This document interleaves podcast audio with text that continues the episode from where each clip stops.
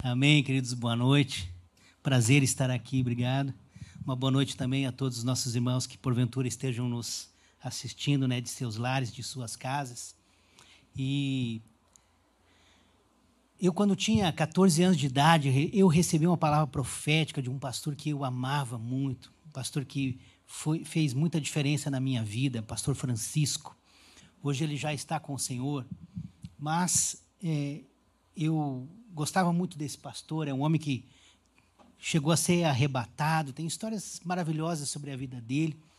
E, e ele orou comigo com 14 anos que eu tinha, ele dizia assim: Deus vai te levar a usar a fé, não vendo absolutamente nada na sua frente, a não ser uma convicção dentro do seu coração.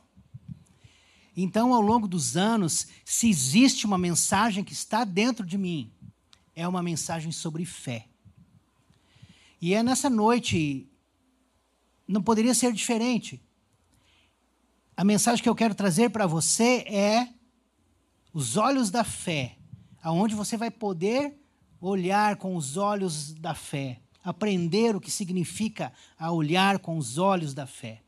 O nosso texto está lá em 2 Coríntios, capítulo 4, do versículo 16 até o versículo 18. Você pode estar acompanhando conosco. Diz assim: Por isso não desanimamos, embora exteriormente estejamos a desgastar-nos interiormente estamos sendo renovados dia após dia, pois os nossos sofrimentos leves e momentâneos estão produzindo para nós uma glória eterna que pesa mais do que todos eles. Assim, fixamos os olhos não naquilo que se vê, mas no que não se vê, pois o que se vê é transitório, mas o que não se vê é eterno.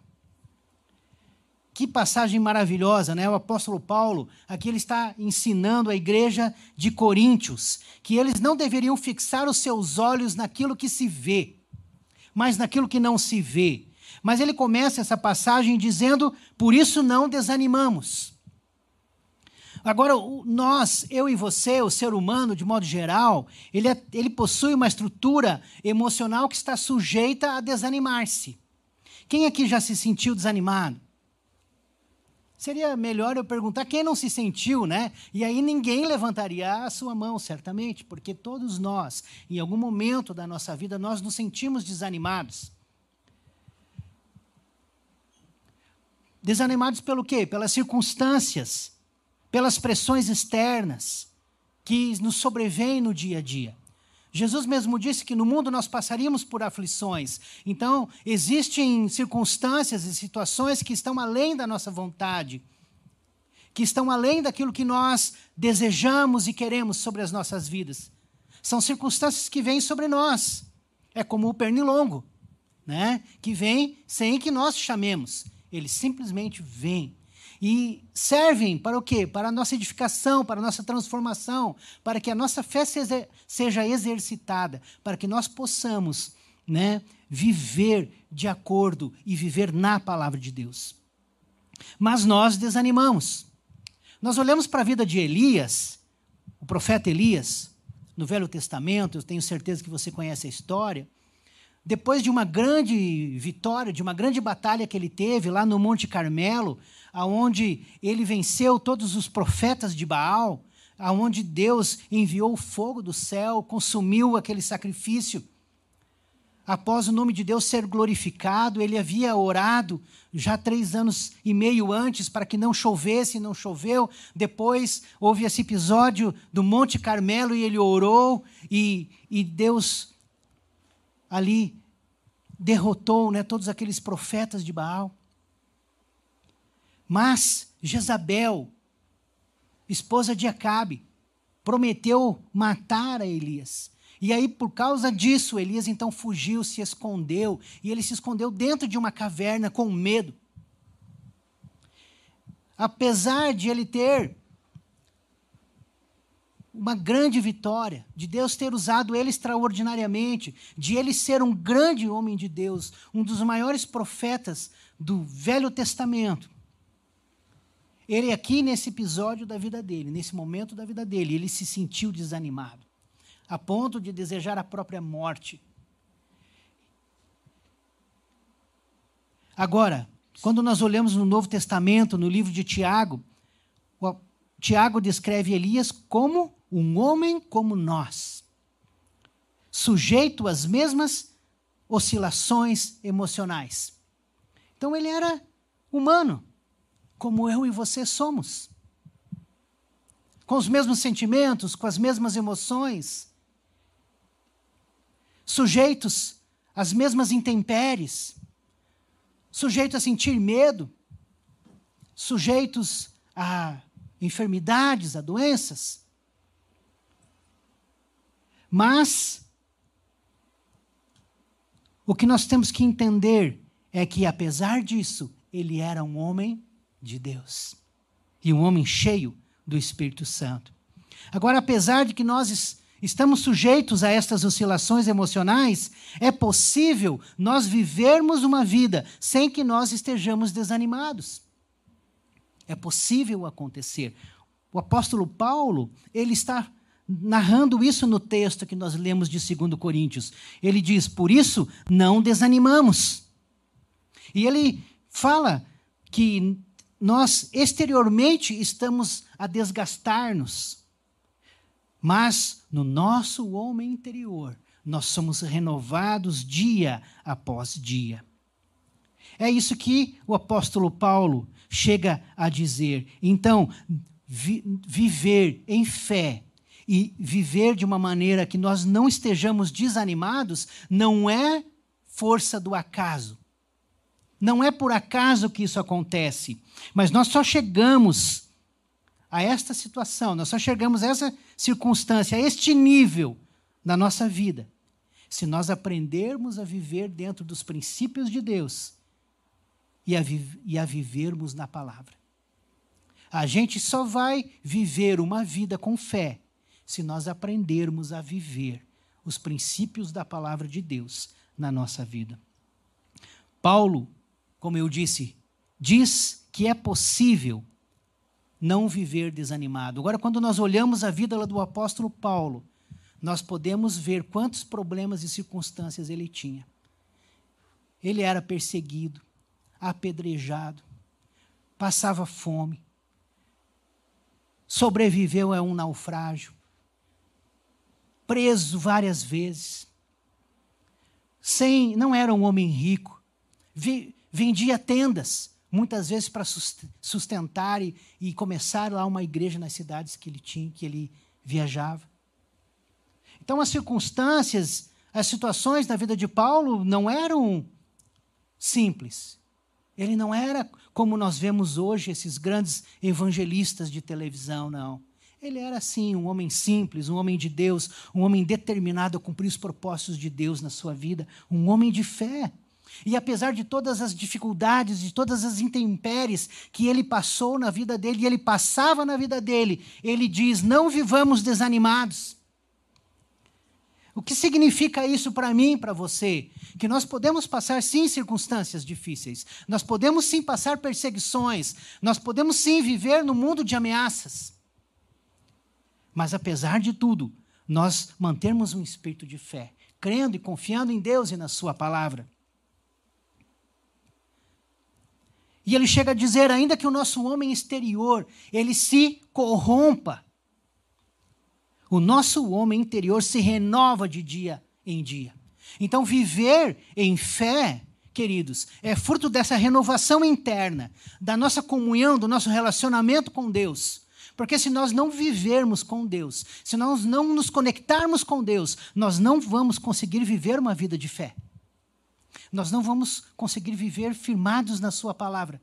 Nós não vamos conseguir viver obedientes aos princípios de Deus. Paulo está dizendo aqui: eu não desanimo, porque aprendi a viver nem não pelo que está acontecendo do lado de fora, mas pela realidade que eu tenho dentro do meu coração. Amém? É isso que nos mantém firme em Deus, quando nós aprendemos a viver não pela realidade que nós vemos, mas por aquilo que Deus fala dentro do nosso coração. Todos aqui passamos pela pandemia. Todos nós aqui, graças a Deus, vivemos, né? Permanecemos vivos após a pandemia, mas muitas pessoas, infelizmente, é, faleceram, muitas empresas quebraram, muitas coisas ruins aconteceram. Eu me lembro que quando começou a, notícia sobre a pandemia, muitos corações se abalaram. Eu lembro que né, a minha esposa mesmo, determinado dia ela estava lá com, com medo, insegura, não, puxa, o que vai ser agora da nossa profissão, do futuro, como é que vai ser a nossa vida? Eu tenho certeza que cada um de nós vivenciou isso e passou por isso.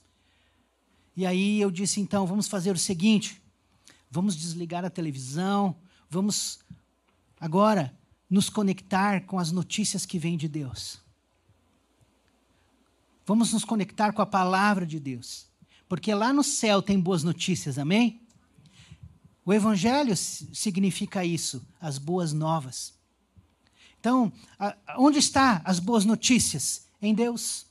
Porque no mundo está cheio de más notícias. Dia após dia nós nos deparamos com más notícias. Olhamos as, as questões financeiras do nosso país. O crescimento do PIB, o número de desemprego, as perspectivas para o futuro.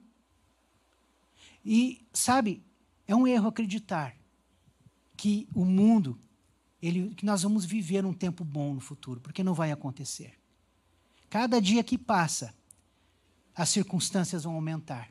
O agir do inimigo no mundo vai aumentar. A perseguição contra os cristãos vai aumentar. As circunstâncias econômicas e financeiras vão piorar. Mas aonde que nós temos que viver fundamentados? Naquilo que nós estamos vendo, naquilo que nós estamos ouvindo nos noticiários ou nos jornais que nós lemos? Num diagnóstico médico que nós recebemos? Aonde que nós temos que crer? Em que nós temos que crer? É nisso ou é na palavra de Deus? Paulo, ele está dizendo: eu aprendi a viver de acordo com aquilo que está dentro do meu interior, e não por aquilo que eu vejo, aquilo que está no exterior. No versículo 17, Paulo diz que as tribulações e sofrimentos são leves e momentâneos. Leves e momentâneos, mas que são necessários para produzir glória eterna que pesa mais do que todos eles. Então, sabe o que você está passando na sua vida? Não é o fim, é momentâneo é leve, é por um tempo. Isso é passageiro. Isso vai passar. Você está entendendo o que eu quero dizer? Vai passar. E o que nós temos que extrair daquilo que nós estamos passando é um aprendizado para o exercício da nossa fé para a mudança do nosso coração, das nossas atitudes, para a mudança da nossa vida, a fim de que nós sejamos a expressão exata da, daquilo que Cristo é. Amém? No versículo 18, Paulo nos ensina a nós fixarmos os nossos olhos não naquilo que se vê, mas da, daquilo que não se vê, pois aquilo que não se vê é eterno. Então, não é naquilo que não existe. Porque a fé é, é, é errôneo a gente imaginar que a fé é andar no escuro. Porque a fé não é andar no escuro. Porque a fé tem uma visão. Embora seja invisível, muitas vezes, aos nossos olhos naturais. Mas nós temos que aprender a andar não naquilo que nós vemos, mas vivermos e andarmos por aquilo que nós não vemos, porque aquilo que nós não vemos é eterno. Mas aquilo que nós vemos é passageiro. E aqui, queridos, está a grande chave para minha e para sua vitória. Porque aonde os nossos olhos estão fixos, ali está a nossa atenção. Aonde os seus olhos estão fixos, ali está a sua atenção. E eu pergunto para você: onde estão os seus olhos? Em que está a sua atenção? Porque a chave é nós não fixarmos os nossos olhos nas tribulações que nós estamos vivenciando, mas em Deus e nas suas promessas. Eu lembro que no ano de 2021, ao final de 2021, enquanto eu estava orando, Deus falou para mim uma, uma palavra. Ele disse: Fernando, o ano que vem a sua vida vai mudar. E eu pensei comigo: puxa, que bom. né? Mas Deus estava me preparando para as notícias que eu iria receber. Mas sabe que essa palavra que Deus falou no meu coração foi uma palavra que me manteve firme durante o período que eu passei de tratamento de saúde? Antes mesmo de eu descobrir, né, a doença que eu passei, o câncer, vocês sabem disso? Deus disse para mim algo, Fernando, não temas, eu estou cuidando de você. Sabe, queridos, nós temos que aprender a viver por aquilo que Deus está nos falando e não por aquilo que nós estamos vendo. Agora, como é que nós vamos é, viver aquilo que Deus está nos falando se nós não nos conectamos com Deus, se nós não temos intimidade, relacionamento com Deus? Quando nós olhamos no versículo 13 desse, desse, dessa passagem, desse texto, nós vemos que o contexto que Paulo está falando é sobre fé.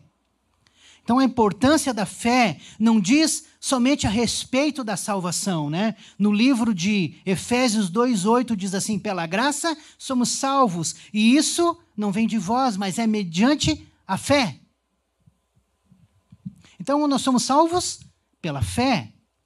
Mas, então é, mas a fé também não é somente para nós entrarmos no reino de Deus. É também para nós permanecermos no reino de Deus pela fé e através da sua fé. Romanos 1,17 diz assim: a justiça de Deus se revela pela fé. No livro de Abacuque 2, versículo 4, diz assim: o justo viverá pela fé. Outra passagem diz assim: o justo andará pela fé. E qual está, qual está correta? As duas. Porque nós vivemos pela fé, e sem fé nós permanecemos estagnados, porque nós temos que avançar. E nós só avançamos pela fé. Então, é claro que o foco do Evangelho não é apenas o aqui e agora, mas diz respeito também à nossa eternidade aonde nós vamos passar o nosso futuro. O apóstolo Pedro, ele diz que nós devemos estar preparados para nós é, sabermos responder quanto à esperança que nós temos. Então nós temos que crer também que a nossa fé é também para o nosso futuro, para a nossa eternidade. Mas, queridos, é muito mais do que isso. Fé é para o aqui e fé é para agora. Diga, fé é para agora. Fé é para cá, é para aqui. Diga isso. Fé é para aqui e para agora.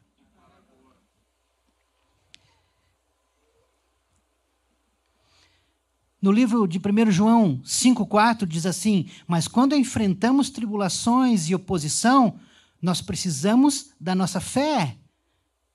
É o que diz lá, porque todo que é nascido de Deus vence o mundo, e esta é a vitória que vence o mundo. O que é que vence o mundo? A nossa fé. Fé é para aqui, é para agora. Amém? é para você usar no seu dia a dia, é para você viver em fé, é para você andar em fé, é para você declarar a, a fé. De maneira que todos aqueles, Hebreus 11, diz assim: sem fé é o quê? Impossível agradar a Deus. De maneira que todos aqueles que se aproximam de Deus creiam que Ele é o quê? Galardoador, abençoador. De quem? daqueles que o buscam. Fé é para aqui, é para agora. E nós temos que crer, porque nós não vamos receber absolutamente nada de Deus se nós não tivermos fé no nosso coração. Nós temos que crer. Crer em quê? Na Sua palavra, na Sua promessa. No livro de Tiago, capítulo 1, versículo 6 até o versículo 8, nos ensina que até mesmo os nossos pedidos precisam ser feitos com fé. Veja o que diz lá. Peça, porém, com fé, sem duvidar, pois aquele que duvida é semelhante à onda do mar, levada e agitada pelo vento. Não pense tal pessoa que receberá coisa alguma do Senhor, pois tem mente dividida e instável em tudo o que faz. Fé é até mesmo para fazer os nossos pedidos, porque se nós fazemos algum pedido que nós não cremos que nós vamos receber, nós não receberemos. Então nós temos que ter fé naquilo que nós pedimos e precisamos crer que Deus é galardoador, Deus é abençoador daqueles que o buscam, daqueles que oram, daqueles que colocam diante dele as suas circunstâncias, daquele que diz: Senhor, eu preciso do teu agir, do teu mover. Nós não recebemos absolutamente nada de Deus a não ser por meio da fé. Então a grande questão que nós temos é como então funciona essa fé. A fé, como eu disse para vocês, não é andar no escuro. A fé, ela tem uma visão. Hebreus 11:1 diz assim: "Ora, a fé é a certeza de coisas que se esperam, a convicção de fatos que não se veem." Então a fé, ela tem uma visão. Eu lembro quando eu era novo, solteiro ainda, e eu estava procurando uma esposa, né? Agora eu já tenho uma esposa abençoada, uma mulher de Deus que muito me ajuda, né? Uma mulher maravilhosa, né? Que me abençoa muito. Mas quando eu não tinha, o que eu fazia? Eu orava, Senhor, a tua palavra diz: o que achou uma esposa, achou bem, encontrou a benevolência do Senhor. E vou dizer uma coisa para você, no início da igreja, né, o Lucas ainda era criancinha, né, lá tinha lá seus 11, 12 anos, adolescente. E a nossa igreja não tinha jovem nenhum. tinha seis, né? Seis, sete jovens, né? Sendo que quatro deles eram meus irmãos. então o que eu tinha que fazer? Eu tinha que declarar não é como hoje, né, que o pessoal se atropela um ou outro aí dentro das igrejas, né? E aí tá todo mundo solteiro, se batendo um no outro e ninguém casa. Na minha época não, você não tinha nem quem se bater.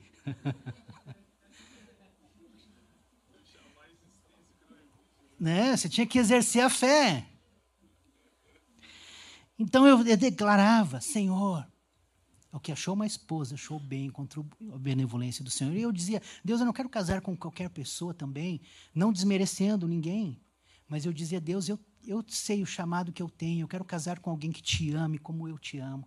Alguém que vai ser uma bênção na minha vida, que vai junto comigo trabalhar para o reino de Deus. Era minha visão, era meu foco. Era isso que eu orava, era isso que eu declarava.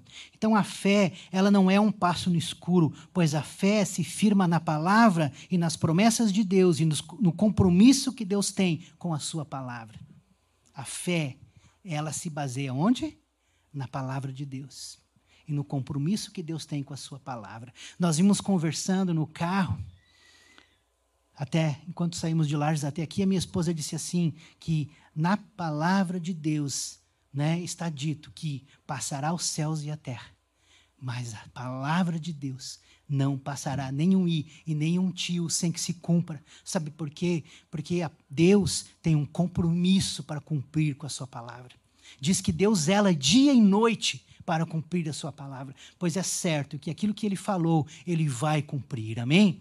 Porque assim como cai a chuva e a neve para regar a terra, assim também é a palavra de Deus, não sai da boca dele sem que cumpra aquilo pela qual ela foi designada. Porque é a palavra de Deus. Então, aquilo que Deus prometeu, querido, é certo que ele fará. Porque Deus vai cumprir, Deus é Deus, ele vai cumprir. Agora, como é que ele vai cumprir se nós não temos vivido e andado em fé? Ele não pode cumprir. Nós vimos nesta noite. Deus não pode cumprir se ele não encontra fé no meu coração, no seu coração. Volto a dizer, as coisas não acontecem por acaso. A fé, ela não vem por acaso. Você levantou de manhã e você disse: Hoje estou sentindo fé. Hoje eu estou sentindo que eu estou fortalecido. Não é isso que acontece na nossa vida, querido. Não é assim. A nossa fé, ela vem pelo ouvir, pelo meditar, por andar, por obediência na palavra do Senhor. A fé ela tem a capacidade de enxergar o que não se vê com os olhos naturais. E é isto que Paulo está falando lá em 2 Coríntios 4,18, que nós lemos: fixamos os olhos não naquilo que se vê, mas no que não se vê. Então a fé, ela tem a capacidade de enxergar aquilo que os nossos olhos naturais não enxergam. Amém? Então, aonde nós ajustamos o nosso foco, é aonde nós vamos acabar chegando. As circunstâncias mudam. Por isso, não devemos olhar para o que é transitório. Porque o que nós vemos é transitório. Uma situação de desemprego é transitória. Uma enfermidade é transitória. Problemas familiares são transitórios. Mas a palavra de Deus é eterna, amém? As promessas de Deus são eternas. Deixa eu dizer algo para você: até mesmo as riquezas são transitórias. O dinheiro no banco é transitório. Os bens são transitórios. Veja o que aconteceu na Turquia e na Síria. A última vez que eu soube, tinha mais de 42 mil mortos. As pessoas simplesmente tinham lá suas casas, os seus bens. Aí deu um terremoto, eles perderam tudo. E muitos perderam a própria vida. E o que significa isso para mim e para você? Significa dizer que a nossa fé não pode ser baseada naquilo que é transitório, porque hoje tem, amanhã não tem. Jesus disse, né, que a gente tem que entesourar para nós ter coisas incorruptíveis em Deus. Que a, que a traça não pode consumir, que a ferrugem não pode consumir.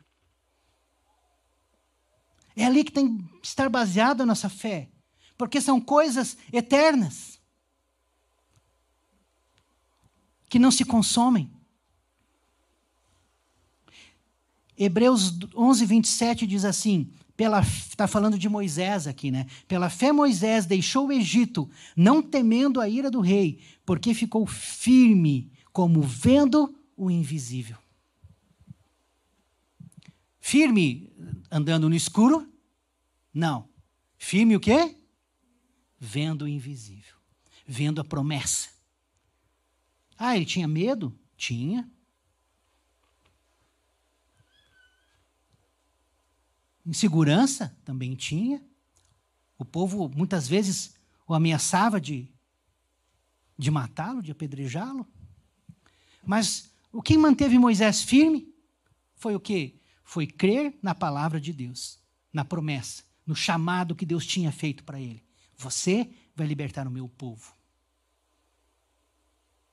É crer no invisível, é crer na palavra que ele recebeu. É crer na promessa de Deus para a sua vida. Você recebeu uma palavra? Você recebeu uma promessa?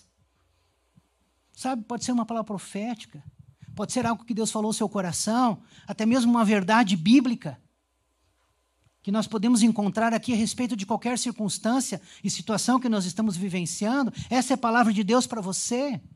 Você recebeu uma palavra, então o que você precisa fazer? Crer nessa palavra, viver, declarar essa verdade sobre a sua vida. Então a fé, ela não se apoia apenas no que nós queremos acreditar, mas principalmente naquilo que Deus fala. Diga assim: a fé, ela não deve se basear no que eu desejo, mas naquilo que Deus fala. Então é ali que tem que estar a nossa fé. Então, essa é a razão pela qual todos nós precisamos ler, ouvir, meditar na palavra de Deus. Nós precisamos continuamente ter contato com a palavra. Porque a fé vem pelo ouvir a palavra. Então, nós precisamos continuamente, queridos, ler a sua promessa. E não apenas ler, mas meditar na palavra. E declarar a palavra, ela tem que estar na nossa boca. Ela tem que estar aqui saindo da nossa boca, sendo profetizada, declarada. Como eu falei no meu testemunho. Eu, quando comecei a advogar, eu tinha, eu tinha mais despesa do que dinheiro entrava para mim no meu escritório. Verdade, né? Porque você está começando. Então, eu tinha lá uma despesa que já era naquela época de 800 reais. E, e às vezes me entrava por mês 300, 400, 500.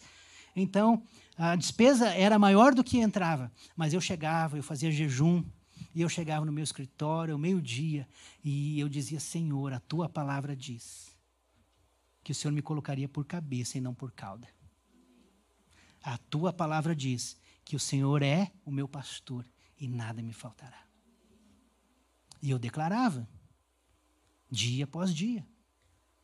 Até o dia que entrava um processo, e daí, quando vinham os, os honorários, eram suficientes para pagar toda a dívida. É viver por fé, é andar por fé. Claro que não, for, não foi agradável, evidentemente que não foi. Mas isso me fez aprender a declarar a palavra de Deus, a confiar na palavra de Deus, a descansar na palavra de Deus. Claro que a gente não está suficientemente bom a ponto que a gente diga, não, não preciso mais, porque a fé é um exercício diário. E a gente vai vivendo de fé em fé, de glória em glória. E quando nós atingimos um nível de fé, Deus vai lá e, e permite que venha sobre a nossa vida uma outra circunstância, com uma situação um pouquinho mais difícil. E assim nós vamos passar por aquele problema, por aquela circunstância. E a nossa fé vai crescendo, ela vai sendo fortalecida. Então, nós precisamos ter comunhão com Deus. Nós precisamos ter relacionamento com Deus. Porque há momentos em que Deus falar, falará conosco para alimentar a nossa fé. Eu lembro de um sonho que eu tive. Eu tinha uns 17, 18 anos de idade. Aonde Jesus apareceu para mim nesse sonho e ele me mostrou uma grande favela, muito miserável, muito pobre. E, e eu, assim, estava olhando para Jesus, ele estava me mostrando aquela favela, eu olhava para ele e, e, ele me mostrando aquela favela, e de repente, quando eu vi, mudou o meu foco, e eu estava olhando daquela favela em direção aonde nós estávamos, e aquilo que era tão próximo da favela, eles estavam enxergando algo tão longe, mas eu entendi que Deus estava me dizendo algo. Ele estava me falando de uma favela espiritual, não apenas de uma favela natural. E sabe, as circunstâncias, as situações da minha vida foram tão difíceis que o que manteve firme o que me manteve firme em buscar o propósito que Deus tinha para mim foi este sonho. Então Deus também vai ser sempre proporcional às circunstâncias. Deus é proporcional conosco. Então, se você está passando por algo difícil, ele vai ser proporcional a você. Ele vai vir ao teu encontro, na proporcionalidade da dificuldade daquilo que você está enfrentando. Porque Deus age assim, Deus é assim. Mas como é que ele vai fazer isso? Se você tiver comunhão, relacionamento com Ele, se você o buscar. Deus não deixa os seus filhos desamparados. Deus está cuidando dos seus filhos. Deus ama os seus filhos. Deus te ama. Deus tem o melhor para você. Ele quer o melhor para a sua vida. Ele quer fazer você prosperar. Ele quer te dar um futuro maravilhoso. Ele quer usar a sua vida. Ele quer derramar graça, unção, poder sobre você. Mas isso só vai ser possível na medida que você se conecta com Deus, com que você fala, tem comunhão, relacionamento com Ele. Aí você vai sendo fortalecido, aí você vai crescendo em Deus, aí você vai usando a sua fé, vai exercitando a sua fé. Abraão, queridos, ele é chamado de pai da fé. Mas não tinha Bíblia naquela época. Não tinha uma palavra que ele pudesse crer. Hoje hoje está mais fácil para nós, porque nós temos as promessas de Deus aqui escritas e compiladas. Mas Abraão não tinha uma palavra. Mas o próprio Deus chegou para ele e disse: Abraão, sai da tua terra, sai da tua parentela, vai para uma terra que eu ainda te mostrarei. Porque eu farei de ti uma grande nação, e a sua descendência será como as estrelas do céu. E Abraão simplesmente creu na palavra de Deus, pegou as suas coisas e foi, conjuntamente com a sua esposa. Cometeu o erro de levar seu sobrinho Ló. Isso lhe trouxe vários problemas. Mas ele obedeceu a palavra, ele simplesmente seguiu. E Deus não disse para ele assim: ó, se muda daqui, vai para tal cidade. Deus simplesmente diz: ó, reúne as tuas coisas e vai. Vai para, mas para onde? Para uma terra que eu te mostrarei. E ele pegou as suas coisas. E ele começou a andar sobre a terra. E depois eu disse, em outro momento para ele, ele disse assim: Porque aonde pisares, planta do teu pé, isso eu te darei. Sabe, queridos, a gente precisa crer, né? Quantas vezes Deus fala algo para nós e nós sentimos medo, não declaramos, não agimos conforme aquilo que Deus nos falou. Abraão creu na promessa de Deus. E em Gênesis 15, 6 diz assim: Abraão creu em Deus e isso lhe foi creditado como justiça. Então ele creu na promessa e ele agiu. Ele pegou suas coisas, a sua esposa, e foi. E no livro de Romanos, no capítulo 4, no versículo 12 em diante, diz assim: está falando de Abraão. E fosse pai da circuncisão, daqueles que não somente são da circuncisão, mas que também andam nas pisadas daquele que teve nosso pai Abraão. Ou seja, ele está dizendo que nós hoje andamos nas mesmas pisadas da fé de Abraão. E aí continua o versículo 17: porque a promessa de que havia de ser herdeiro do, do mundo não foi feita pela lei Abraão ou a sua posteridade, mas pela justiça da fé. E depois ele continua dizendo ainda: porque a lei opera a ira, porque onde não há lei, também não há transgressão. Portanto, é pela fé, para que seja segundo a graça, a fim de que a promessa seja firme a toda a posteridade, não somente a que é da lei, mas também a que é da fé que teve Abraão, a qual é pai de todos nós. Como está escrito: Por pai de, de, muitas nações te constituí, perante aquele no qual creu, a saber, Deus, o qual vivifica os mortos e chama as coisas que não são como se já fossem. O qual, em esperança, creu contra a esperança, tanto que ele tornou-se pai de muitas nações, conforme o que lhe fora dito: assim será a tua descendência. E não enfraquecendo na fé, não atentou para o seu próprio corpo, já amortecido, pois era de quase cem anos. Eu sei que tu sabe o que significa quando está dizendo que a Bíblia fala que Abraão tinha o seu corpo enfraquecido, amortecido. Ou seja, seu desejo já estava se acabando. A sua esposa, ela era estéril. Mesmo na sua juventude. Não teve filhos. Mas agora eles já eram idosos. E além de ser estéril, tinha a questão da idade já não menstruava mais. Mas Abraão não duvidou da promessa de Deus por incredulidade, mas foi fortificado na fé, dando glória a Deus e estando certíssimo de que o que ele tinha prometido também era poderoso para o fazer. Deus tinha dado uma promessa para Abraão. E Abraão creu na promessa de Deus. Ele não duvidou, ele tinha certeza plena. Tanto é que, depois de alguns anos, já com fi seu filho Isaac nos braços, Deus disse a Abraão: entrega seu filho. E ele não titubeou. Ele pegou seu filho e foi até o monte Horebe. E lá, queridos, ele estava pronto a sacrificar o seu filho. E Deus disse: Abraão, o que você está a fazer? Evidentemente que Deus aqui não ia permitir jamais que Abraão tirasse a vida do seu filho.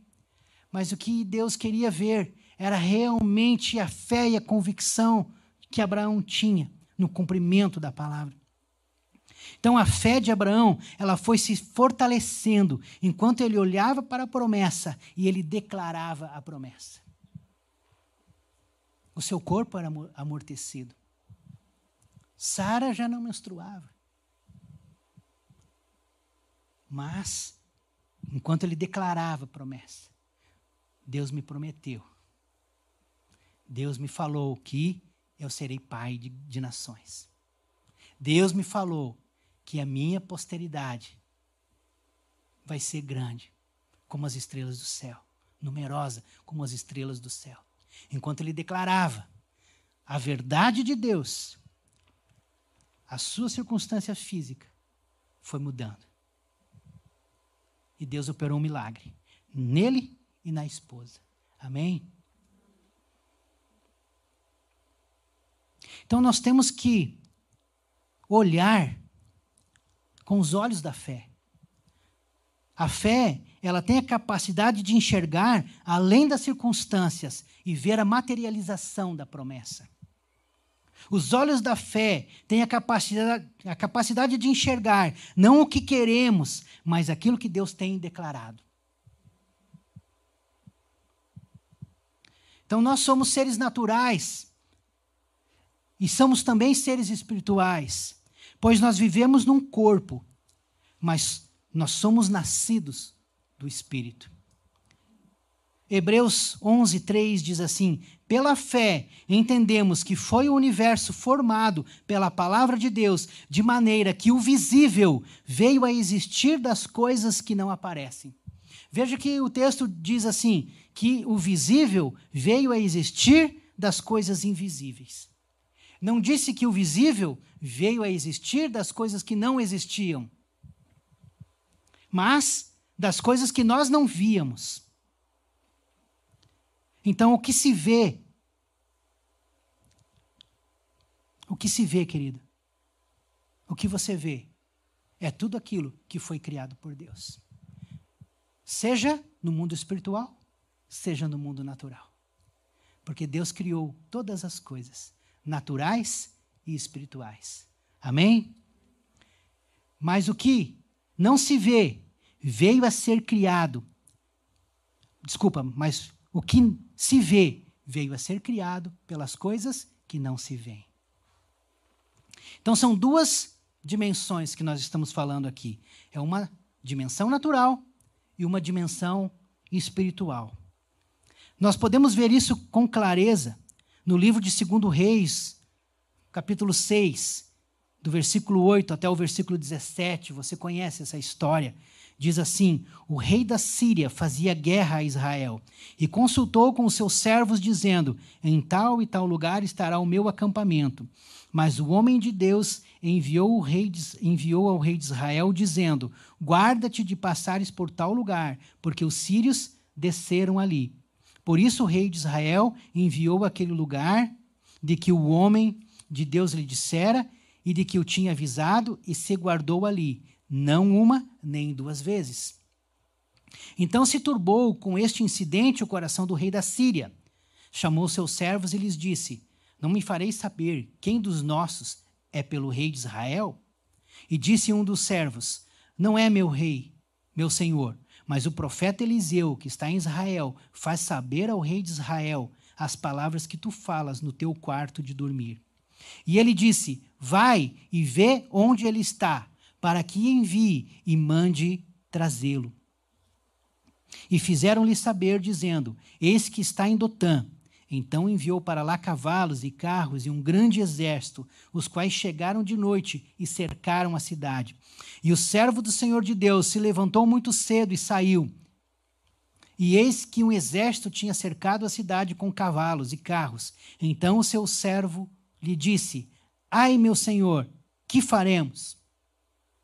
E ele disse: Não temas, porque mais são os que estão conosco do que os que estão com eles. E orou Eliseu e disse: Senhor, peço-te que abras os olhos para que veja. E o Senhor abriu os olhos do moço e viu, e eis que o monte estava cheio de cavalos e carros de fogo em redor de Eliseu.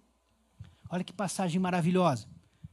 Elias recebia a revelação de Deus e revelava onde estaria acampado o exército da Síria. E aí o exército da Síria, que tinha programado batalhar e derrotar os israelenses naquela região, não, não conseguia fazê-lo.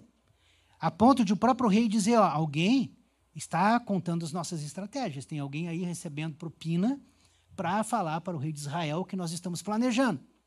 E aí o pessoal disse para ele, lá os seus comandantes, seu exército, disse: não, não é assim. É, há um profeta em Israel. E esse profeta que tem revelado as intenções do seu coração. E aí o rei então disse: então vai prender o profeta. E ele estava em Dotã. E o que aconteceu é que um moço, né, era um discípulo aqui de Eliseu, levantou de manhã e ele acordou e viu a cidade toda cercada de cavalos, exército poderoso da Síria. E aí ele se desesperou. E ele disse: bah, o que vai ser de nós? Nós vamos todos morrer, eu vou morrer, você vai morrer, todo mundo nessa cidade vai morrer. E Eliseu, então, orou para que os olhos desse discípulo seu se abrissem. Sabe, queridos, não é, ele não orou para que Deus mandasse o seu exército, porque o exército já estava ali. Mas ele orou para que os olhos se abrissem. Por que, que ele orou dessa maneira? Porque nós temos que aprender que existem duas realidades: uma a natural e a outra a espiritual. A realidade natural ela é diferente da realidade espiritual. Uma realidade natural pode contradizer uma realidade espiritual, mas nós sempre precisamos crer na realidade espiritual. E qual era a realidade espiritual? Era que maior é aqueles que estavam com o povo de Deus do que aqueles que estavam no mundo. Mais é os que estão conosco do que os que estão com eles. E ele, mas como? Nós estamos sozinhos? Não há exército aqui, não há ninguém aqui. E aí, Eliseu orou. E os olhos do seu discípulo foram abertos para que ele pudesse ver no reino espiritual o que estava acontecendo. Amém? Então nós temos que dizer: Senhor, abre os meus olhos para que eu possa enxergar a realidade espiritual, para que eu possa ver o que diz a tua palavra, para que eu possa compreender o que é que você tem, qual é a sua promessa sobre determinada circunstância. Sim, há lutas, as dificuldades que vêm sobre a nossa vida, batalhas imensas, batalhas grandiosas. Muitas vezes nós podemos nos sentir desesperados, nós podemos até mesmo chorar, podemos andar entristecidos.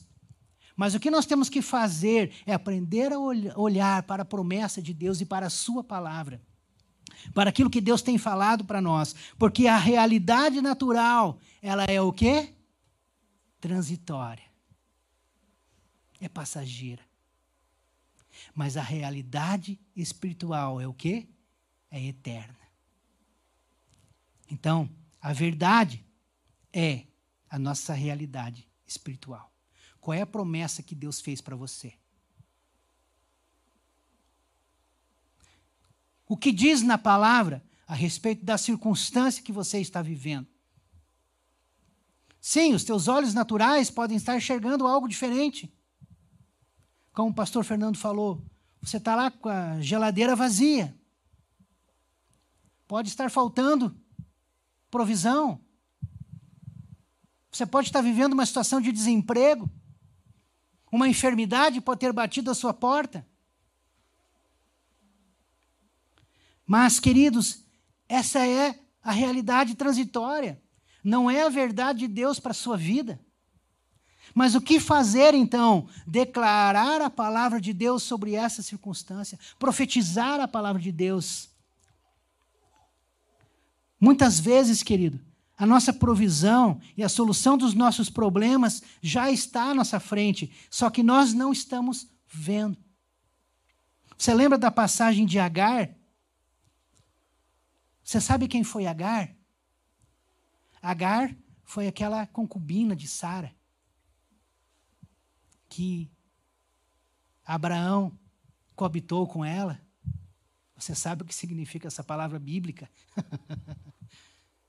e ela engravidou e nasceu um menino chamado Ismael. E aí depois Sara expulsou a sua concubina, porque a concubina estava querendo tirar vantagem, dizendo: Ah, eu tive filho com seu marido, mas você não. E aí então, Agar foi expulsa, foi para o deserto. E lá no deserto ela entrou em desespero e disse: O que vai ser de mim? Eu estou aqui no deserto, sem comida, sem água, sem sustento. E aí, lá em Gênesis 21, 19, ela estava desesperada no deserto. E sabe o que Deus fez? Deus abriu um poço para ela? Não, sabe o que Deus fez para Agar? Deus abriu os olhos dela e ela viu um poço. O poço já estava lá, a provisão já estava lá. Só que ela não via, porque ela estava enxergando por seus olhos naturais. Muitas vezes com a lente do medo, com a lente da insegurança, da incredulidade, do que vai ser do meu futuro. Do eu não vou, vou ser nada, não vou ser ninguém. Mas quando os olhos dela foram abertos, ela enxergou o poço. Quem aqui nessa noite precisa dizer, Senhor, abra os meus olhos para que eu possa enxergar a verdade que tu tens sobre a minha vida, para que eu possa enxergar, Senhor Jesus, o cumprimento da tua palavra. Quando nós nos deparamos com uma promessa de Deus na sua palavra, nós temos o subsídio de Deus para a conquista dessa promessa.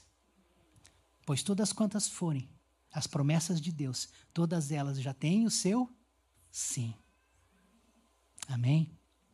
Deus já tem o seu sim na sua promessa.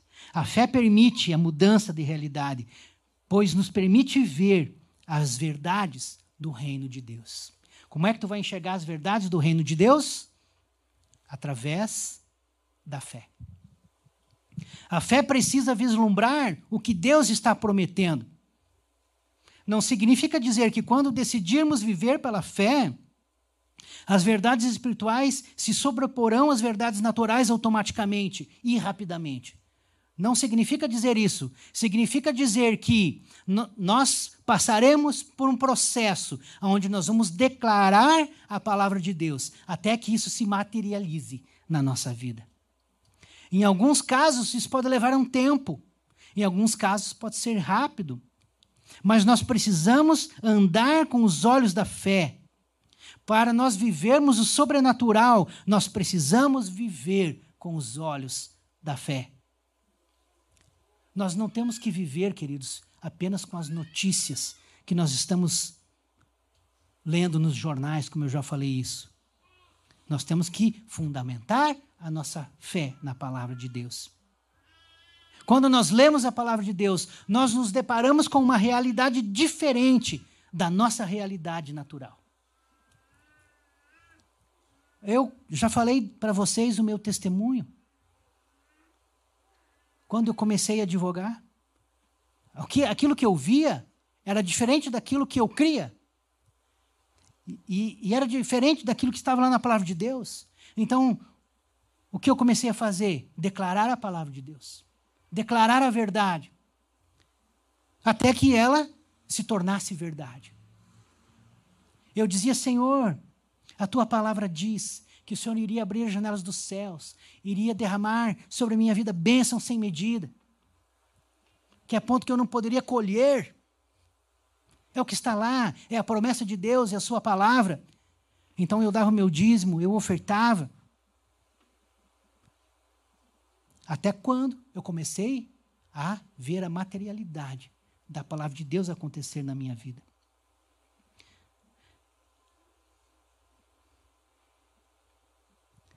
se na verdade, se na verdade bíblica da palavra de Deus, ou na realidade do que nós vemos com os nossos olhos naturais, não está, né, a palavra de Deus, nós precisamos fazer um ajuste.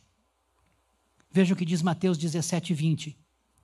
Em verdade vos digo que se tiveres fé como um grão de mostarda, direis a este monte: passa daqui para colar, e há de passar, e nada vos será impossível. Deixa eu fazer uma pergunta para você. Você já desejou ter mais fé? Você já desejou ter uma fé mais forte? Uma fé mais profunda? Um dos maiores erros, queridos, que nós podemos cometer na nossa vida é pensar que o poder ele se origina na fé.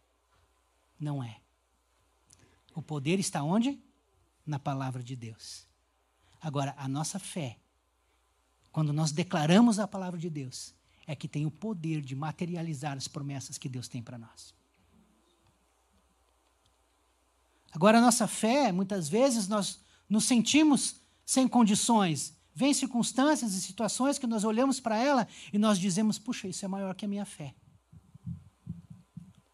Um jovem, certa vez, chegou diante de Jesus e, e Jesus ele falou para Jesus: Jesus, se tu queres, me cure.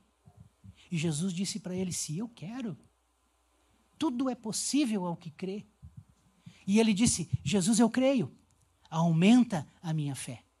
Existem determinadas circunstâncias na nossa vida que nós vamos nos deparar em que parece que a circunstância é maior que a nossa fé, mas nós temos que fazer como este jovem: reconhecer, Senhor, aumenta a minha fé me dá uma fé maior. E como é que a fé nossa aumenta? Exercitando a fé, declarando a palavra, confiando em Deus. Circunstância após circunstância.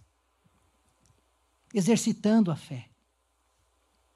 Então, essa fé, né, que é do tamanho de um grão de mostarda, é pequenininho, é um, dois milímetros. Dizem que é a menor semente daquela região mas que ela poderia se tornar uma árvore grandiosa, produzir sombra. Sabe o que está dizendo aqui? Aqui está dizendo que há na nossa fé o potencial para crescer. Desde que ela seja o quê? Regada pelo Espírito e regada pela palavra.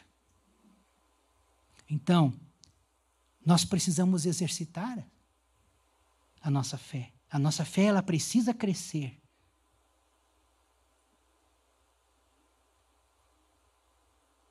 A nossa fé tem que desenvolver. Se nós não exercitarmos a nossa fé e a nossa fé não, não crescer, nós vamos permanecer estagnados e nós vamos sim esmorecer no meio do caminho.